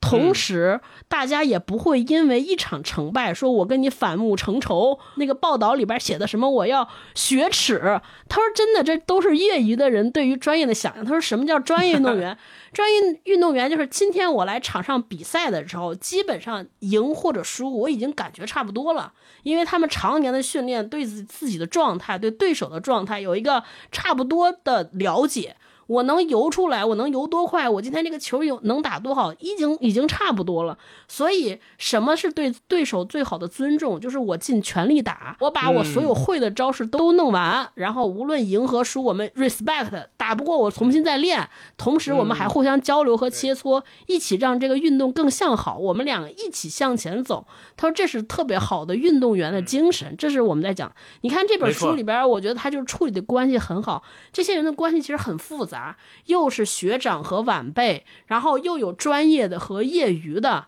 然后还有这些像这种复杂的兄弟间的感情。然后还有这个国外的，对吧？还有留学生和普通的在地的这种普通学生之间的感情，他其实身份很复杂，可是他就非常好的，就是什么时候我们之间是运动员，是运动的关系，什么时候我们又是亲情的关系。你看程泰和程次这个关系是，你是我的弟弟，然后呢，我知道我这水平是什么样，然后我衷心的祝福你，可是我也不想随便认怂，我还是尽我的所能，尽我的全力跑到最好。我就觉得这个关系真的就是特别的积极、阳光、啊正能量。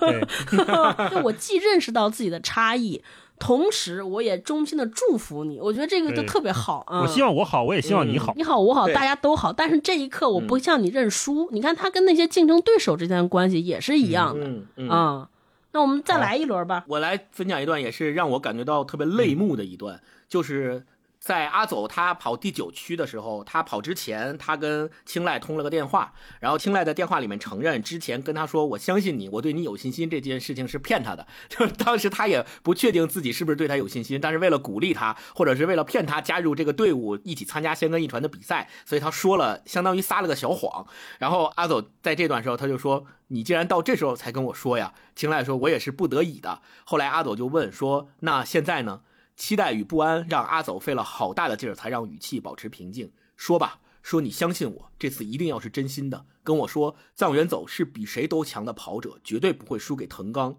然后青睐紧接着说了，他说：“这一年来，我看着你跑步的样子，跟你一起生活到现在。”青睐的声音犹如一潭深邃的湖泊，静静地浸润阿走的内心。我对你的感觉，已经不是有没有信心这句话可以表达的了。相不相信不重要，重要的只有你，阿走。我心目中最棒的跑者只有你而已。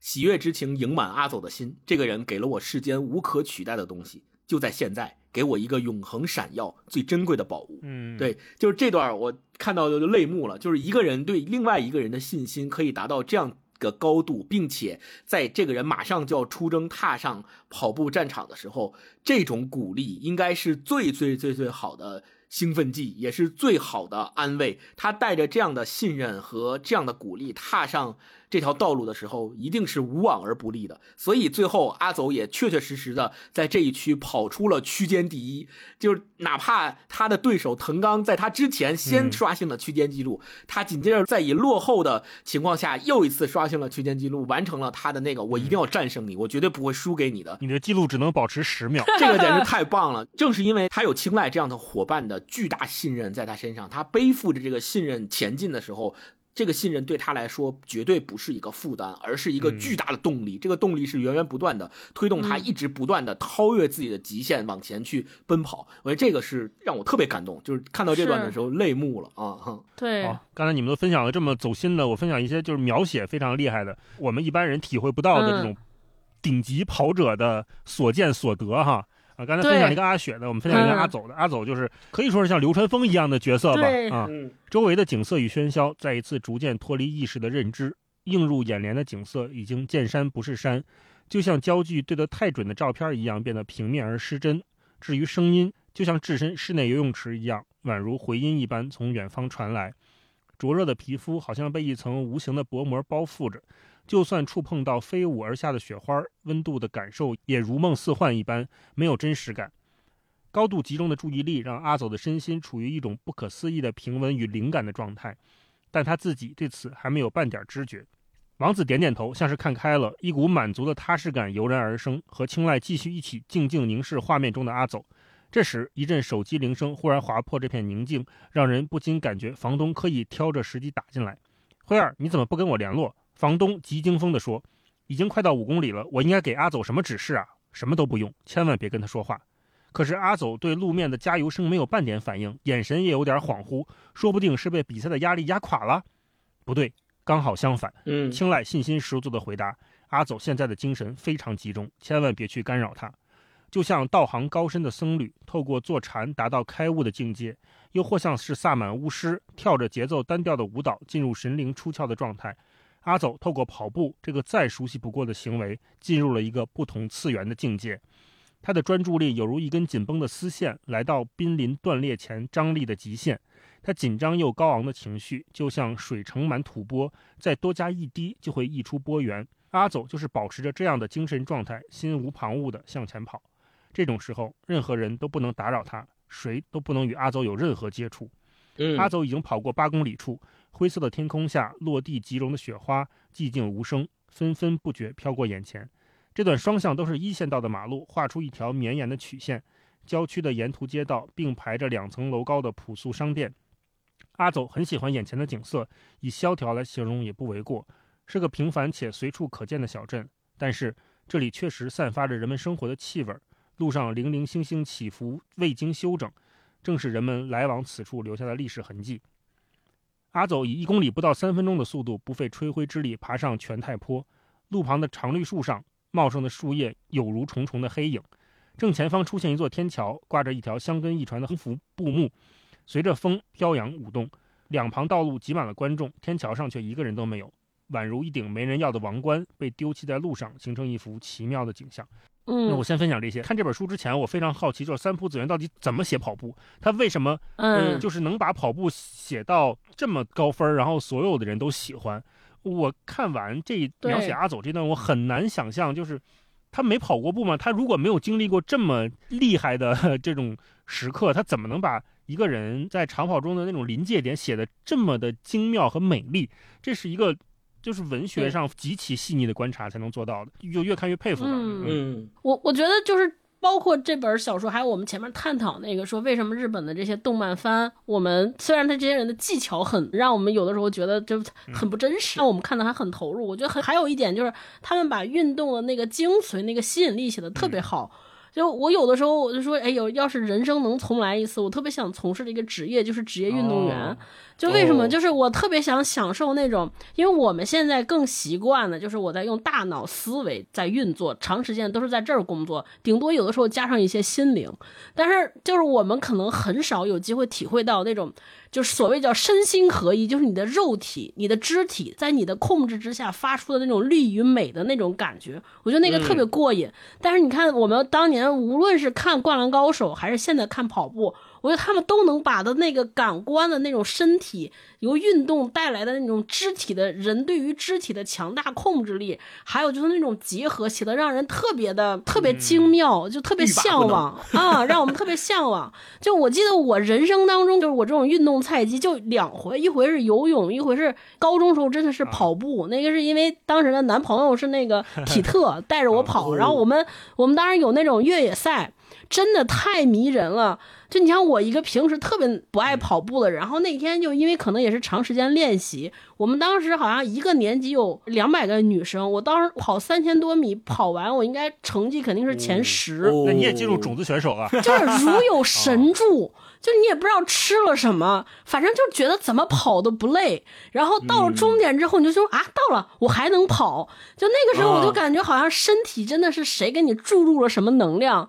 就还有一次是那个大学的时候，就是游泳上游泳课，我们选课，最后考试，我们班好像只有三个女生。就是她大学游泳嘛，你游到一百米，游到什么程度之后，你打多少分？我当时那个成绩应该是游的比所有就是游到了男生满分的那个标准。就那天也是，就是你不知道吃了啥，反正到水里之后，你就觉得哇，这个水怎么一滑就走了？我就太享受。我觉得运动员就是能让一个人坚持下来一项运动，一定是这种，就他能感觉到他在那那一刻就是那种如有神助，我一个人控制住所有局面的那种。那种美感，嗯那种张力，一定不是说我背负着家人的重托，我战胜我自己我为了逆天改命。我觉得就是这种东西，他不可能坚持一个运动员走完一生的职业生涯。你可能打一场比赛，我觉得行，但你说那么枯燥的训练，咱们看这个里边，他们训练了一年呀，每天出去跑那么多，跑山上，我觉得支撑他的一定是他从这里边感觉到了什么东西，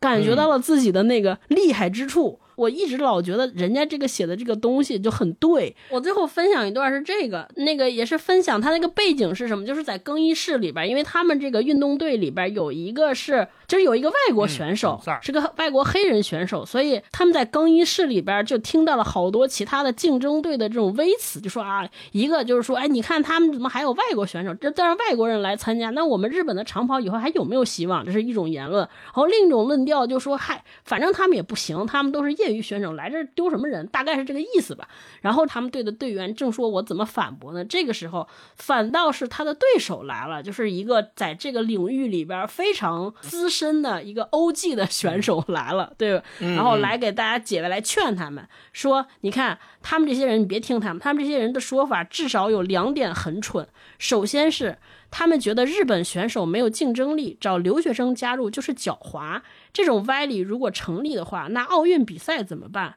日本人是不是不用比了？我们参与的是竞争，不是大家手牵手数个一二三就结束的幼儿园运动会。人类的身体素质和体能当然会有个别差异，但比这更重要的是，运动本身是公平公正的。这些人根本不了解，在同一个竞技场上挑战同一项运动是怎么一回事儿。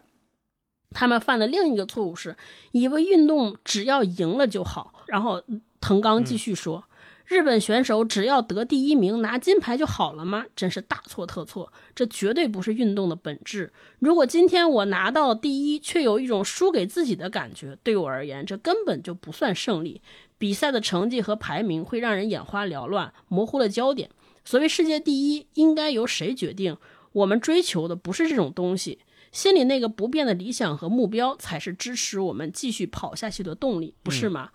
啊，我就当时看完这段，我就觉得确实是对到底什么是运动的运动精神那个本质理解的特别好。我觉得这个观点传达的很好。一个是前面他就说规划是不是就对我们不好，显得我们好像我们后继无人。但是我觉得就是用一个科学的态度来对待比赛，我只要在规则允许的范围之内，公平、公正、公开的来合理的竞争，然后我承认我自己的差异和不足，然后在规则的允许下合理的来赢，我觉得就是没有什么丢人的，就是值得称道的，这是一个值得赞扬的做法。我觉得就是前面这是说的这个道理。第二呢是说到底什么是赢？你看这些优秀运动员都是，就我不是为了赢了对手，而是为了赢得自己。我觉得这个也传达的特别好啊！我就读完这个之后，我就觉得。确实是，到底对于什么是运动，到底我们为什么而比赛这件事儿，给了我特别大的启发。嗯嗯嗯嗯。就最后我们再讨论一个问题，就前面大老师也说，就这本书其实一直贯穿了一个问题，就是一个男一在青睐一直在跟阿走说说，你看这个跑步运动员，你不能让自己变快，你应该想方设法用自己变强。然后整个这个书里边，从头到尾，阿走就背着背负这个使命，一直在想到底什么是变强，什么是变强。其实书里最后也没有给我们一个那种金句式的答案，对吧？嗯所以我就我们最后来讨论讨论，你们怎么理解到底什么是真正的强啊？我们来讨论一下这个，你你们对这个问题怎么看？我先说一个小细节，就是快是向外的，强是向内的。啊、那就阿走嗯，最开始他跑得快是毋庸置疑的，他跑得美也是毋庸置疑的。但是我觉得他变强的第一次给我的印象就是他慢下来，在等队友的时候，嗯他在帮助王子调整跑姿的时候，他慢下来了，他没有在一个人去冲刺的时候他是强的。流川枫是在什么时候最强的？嗯。就是他传球的时候，呃，在那一刻他没有自己去得分，他把这个球嗯，传给了宿敌。樱木花道，樱木花道。通过一个哎，没有任何力量和爆发感的，不是灌篮，不是什么，而是一个中投，嗯。一个最普通、最普通的中投，投入了最后一球，得了两分，赢了山王，嗯那才是真正的强，那个力量感是不在外显的。所以我们说快啊，它可能是结果，嗯但是强可能才是人生的目的。那个强它是向内的，就不需要嗯一定向别人证明某件事情，而是我自己做了一件我心里认同的，我觉得我该做的事儿。阿走为什么之前一直说我要自己跑？他并不是对人不在乎，他是被伤害过，他是原来跑太快了，然后嗯跟队友、跟教练的关系没有那么融洽，对关系不好了，那对，他就不再敢把自己打开，不再敢把自己托付给别人，这个是他的自己的封闭。对那我们看很多的一上来小说里面那种作品那种强者，包括佐助也是一样的嘛。佐助跟鸣人就是流川枫和樱木花道的搭配，对吧？那那那佐助一上来就是家族天赋，这都点满了，对吧？又是写轮眼，又是这个忍术，对吧？嗯那佐助第一次强是什么时候？他也不是自己有多厉害，而是他跟别人配合的时候才最强。我觉得所有的这种热血漫画告诉我们，就上来的那个天赋异禀者，他往往他的强的方式和那个吊车尾的人是不同的。我们能看到的也是，呃，嗯目的和结果是相辅相成的两种状态。他不一定我一定要赢得什么，我一定要拿到某某个数据才是强的。反而你看，让我们作为读者感动的是那个传球，是那个慢下来等别人的时刻，是帮助别人的时刻，这才是这个强的意义吧。嗯，对，我觉得强在整个《强风吹拂》这个小说里面，对于阿走来说，他其实一直在通过跑步来追求这个强的意义。自打青睐跟他提出这个概念以后，他也一直在思考到底什么是强。嗯我觉得他在结尾找到的也只是一个阶段性的答案，就是阿走他可能最后结尾给到我们一个他认为现阶段他对强这个意义的理解是什么，那只是一个阶段性答案。随着他继续往下跑，他会像跑步所经历的那些公里数一样，有的会有新的问题或者新的答案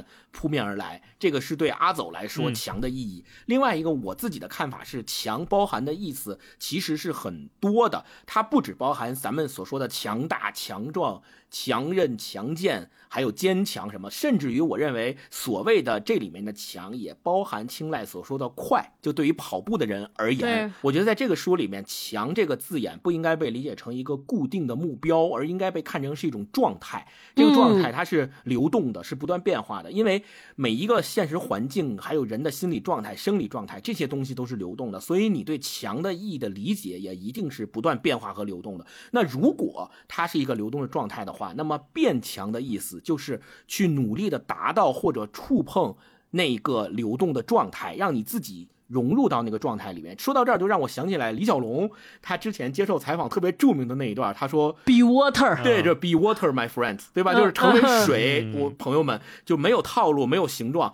如果你进到茶杯里，你就变成茶杯的样子；进到瓶子里就变成瓶子的样子；进到茶壶里就变成茶壶的样子。就是他最后说 be water, my friends。我觉得所谓的强，就是成为像水一样的流动的那种状态，一直在这个状态里面去做。青睐是把强当做一种向往。你看，在书里面，那个阿走当时跟青睐讨论过这个问题。嗯哦，嗯青睐问阿走说：“你知道对长跑选手来说最棒的赞美是什么吗？”阿走说：“是快吗？”嗯青睐说：“不是，是强。光跑得快是没办法在长跑中脱颖而出的。天后、场地、比赛的发展、体能，还有自己的精神状态，长跑选手必须冷静分析这许多要素，即使面对再强大的困难，也要坚韧不拔地突破难关。长跑选手需要的是嗯真正的强，所以我们需要把强当做最高的荣誉，每天不断跑下去。嗯，我觉得当做荣誉是一种你要高看他一眼的状态啊、你不是把它拿在手中，而是永远的一种对对对追求。是的，像挂在家里的一块匾一样，嗯说变强。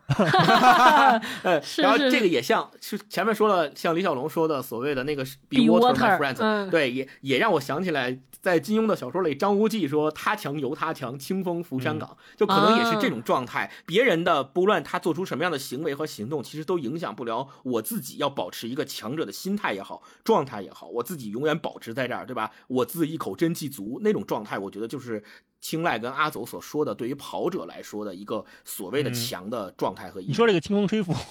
我就想起来，阿走后来也说，就是他感受到所谓的强是建立在某种微妙平衡上的绝美之物，就像当时他在雪地上画图案，就跟张无忌那个感觉有点像。啊，对对是。是那我们最后说到所谓的跑步的意义是什么？就一开始啊，跑步好像对于阿走来说是有一个意义在的，他也是一直在路上去追寻这个意义的，他想知道这个意义是什么。但是到后面我们也会发现，慢慢的阿走也发现了，其实并没有一个清晰的意义摆在那儿，等在那儿，等着他去触摸，等着他去追求。那而且最后你会发现，这十个人参加香根一传的朋友们、伙伴们，他们每一个人对所谓跑步的意义的理解都不一样。甚至有可能是相悖的。我举个例子，比如说阿走的那个高中同学，他觉得跑步的意义就是拿冠军，就是成为第一，就是战胜别人。但是阿走到最后可能觉得不是，嗯是伙伴们在一起共同完成这个比赛，不管拿不拿得到冠军，可能失败对他来说也是这个跑步的意义。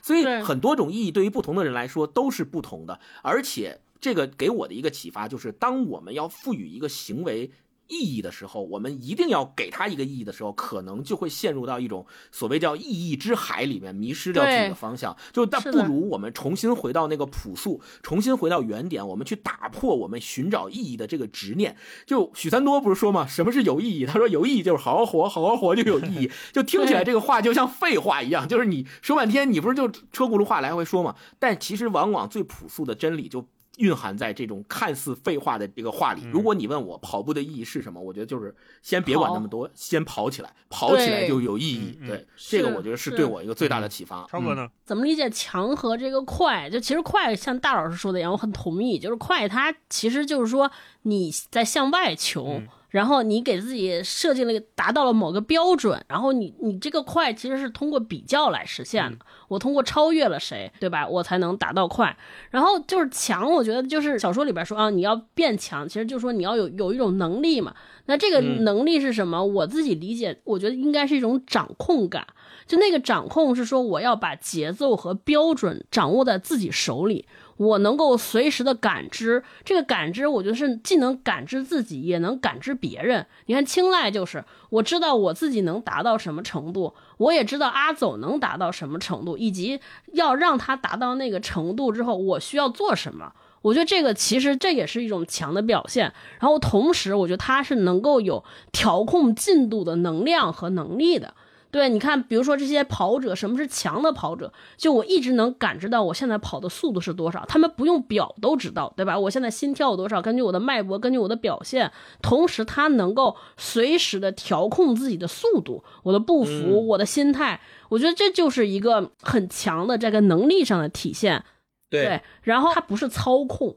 我觉得他的那个所谓的调控，就是所谓的掌控，就是我通过掌控我自己来影响他人。你看，我觉得这里边青睐就是一个特别典型的例子，就刚才大老师说管理嘛，我觉得那个嗯好的管理者就是我用我自己的行为来潜移默化的影响他人，而不是我强压给谁，就是或者我们强制一个目标，他永远都是通过调教我来让这个团体和组织发生变化的。我觉得这就是一个强。嗯我觉得那个青睐特别强的时候，是可以适配每一个人的状态。他给王子加油的时候说的全是动漫里的金句，王子一下就来劲儿了，因为王子是一个漫画爱好者嘛。然后跟那个跟阿雪哎还是谁说的时候说那个比赛了之后，家人就能在电视上看到你，多么荣耀啊！啊，哎，他完全了解每一个人内心的需求是什么，然后他就用他能做到的方式去满足。然后跟双胞胎兄弟的时候，就是说，哎，你这个跑步之后能受欢迎啊，更受欢迎啊，特别可爱。是是是，但是他从来不会想说，哎，我是不是在迎合他，对吧？这样就显得我很低，哼。对，我觉得就是强者从来不会有这种想法，他都是在说我怎么让别人变舒适，我怎么让别人以更好的状态来达成我们共同的目标，实现多赢。我觉得这是强。还有就是我特别喜欢那句话，我觉得那是一个我对强者状态的完美的理解。啊就我忘了是谁说的，是一个古希腊的哲学家说的。我当时是听罗翔老师说，他就说什么叫强，就是我们登上并非我们所选择的舞台，演出并非我们所选的剧本。哦，我觉得这就是嗯我认为的强者，就是当我们面对这些扑面而来的错综复杂的，根本不是我们主动筛选的局面和状况，就这里边可能是幸运，对吧？也可能是不幸，也可能可能比如说好的是一夜爆红，也可能是常年籍籍无闻，但是他永远能够按照自己的节奏、自己的步调，然后自己的方式和标准来安放自己。的行为和安放自己的心态，我觉得这个就是强者，就是永远都是在一个自己的这个节奏和秩序里边来行走，我觉得就是特别好，嗯。完全不受别人那个影响。就是那句话，纵有疾风起，人生不言弃。是 是是，对对对还有到底怎么达到这个强？我看完这个小说受了启发，我觉得就是中国老古人那个哲学，就叫叫什么向内求，向外修。哦 我觉得内求就肯定就是说我要自我察觉，然后要自我沟通，我觉得特别重要。最后我的目标是实现自我成长，就那个就我刚才说那个怎么跟自我掌控，我觉得那个能安抚自己，能让自己接受这个局面。外显就是哎，我能让我自己跑得慢下来，我能让现在别着急。我觉得这种自我沟通的能力特别强大，这个是需要修炼的。对吧？你看嗯我们现在多少次我搂不住火啊，我看着你怎么那么不顺眼？但是嗯就这个，他不是说，哎，你忍忍，你看开吧，他不是这些，而是他那个好的那种自我沟通，是能够让你分析自己，然后立刻察觉到啊，我为什么生气。对吧？为什么那个人惹着我了？就好像有一个天眼一样，都把这些都拆解开来，就然后通过跟自己对话、跟自己沟通，然后把这些都消解掉，我觉得就特别强，这就就向内求嘛，然后向外修，我觉得特别厉害，就是你要能把你身上你就面对的所有坎坷也好，或者那种我们生活中让我们愤怒的那些小可爱也好，都变成一个修行的过程，就是你所有这些人都是过客。你看我自己有一个目标，我能从这个人身上学习什么，我能从这个人身上避免什么，而不是说我要按照这个人的标准来改变。反正就是最后能达到那个我要的东西。我觉得这个真的就是强者，岿然不动啊，这就是我理解的强。对，他就他不永远不会为了超越别人，也不会说啊，我今天跟谁站在了一起，我跟谁一块玩，显得我到了什么个程度。他们永远不会这样做，他就是有一个恒定的目标，也许那个目标可能在动态的变化，但是他们就是按照自己的步调和轨道往那个目标上去。就这是我理解的，就是真正的强。嗯，至于说那个，就是他们最后有没有悟到跑的意义，我最近看这些体育片，我才发现，真的，我觉得就是意义这件事儿，就是因为可能过得不快乐，才必须得找一个意义。我觉得人家有这些热爱的事儿，根本不问意义，啊做的本身就是意义。顾不上。不重要。那成，那今天呃这本书就跟大家聊到这儿，欢迎大家跟我们在留言区留言说说你的成长环境中有没有什么对你影响特别大的这种动漫也好，日本的动漫也好啊，日本的作品也好，跟我们说说你是被什么打动的，为什么它能打动你？热血瞬间是什么？也可以跟我们说说你读完这本书的感受，你是怎么理解强和快的意义，嗯，对吧？好，我们会从评论区选出五位朋友，送上强风吹拂的纸书一本啊，希望大家都能阅读愉快，获得属于自己的速度吧。啊，嗯速度七十迈，心情自由自在。其实 啊吗？哎呀，呃好，这么默契，好，那就这样，我们下周见，拜拜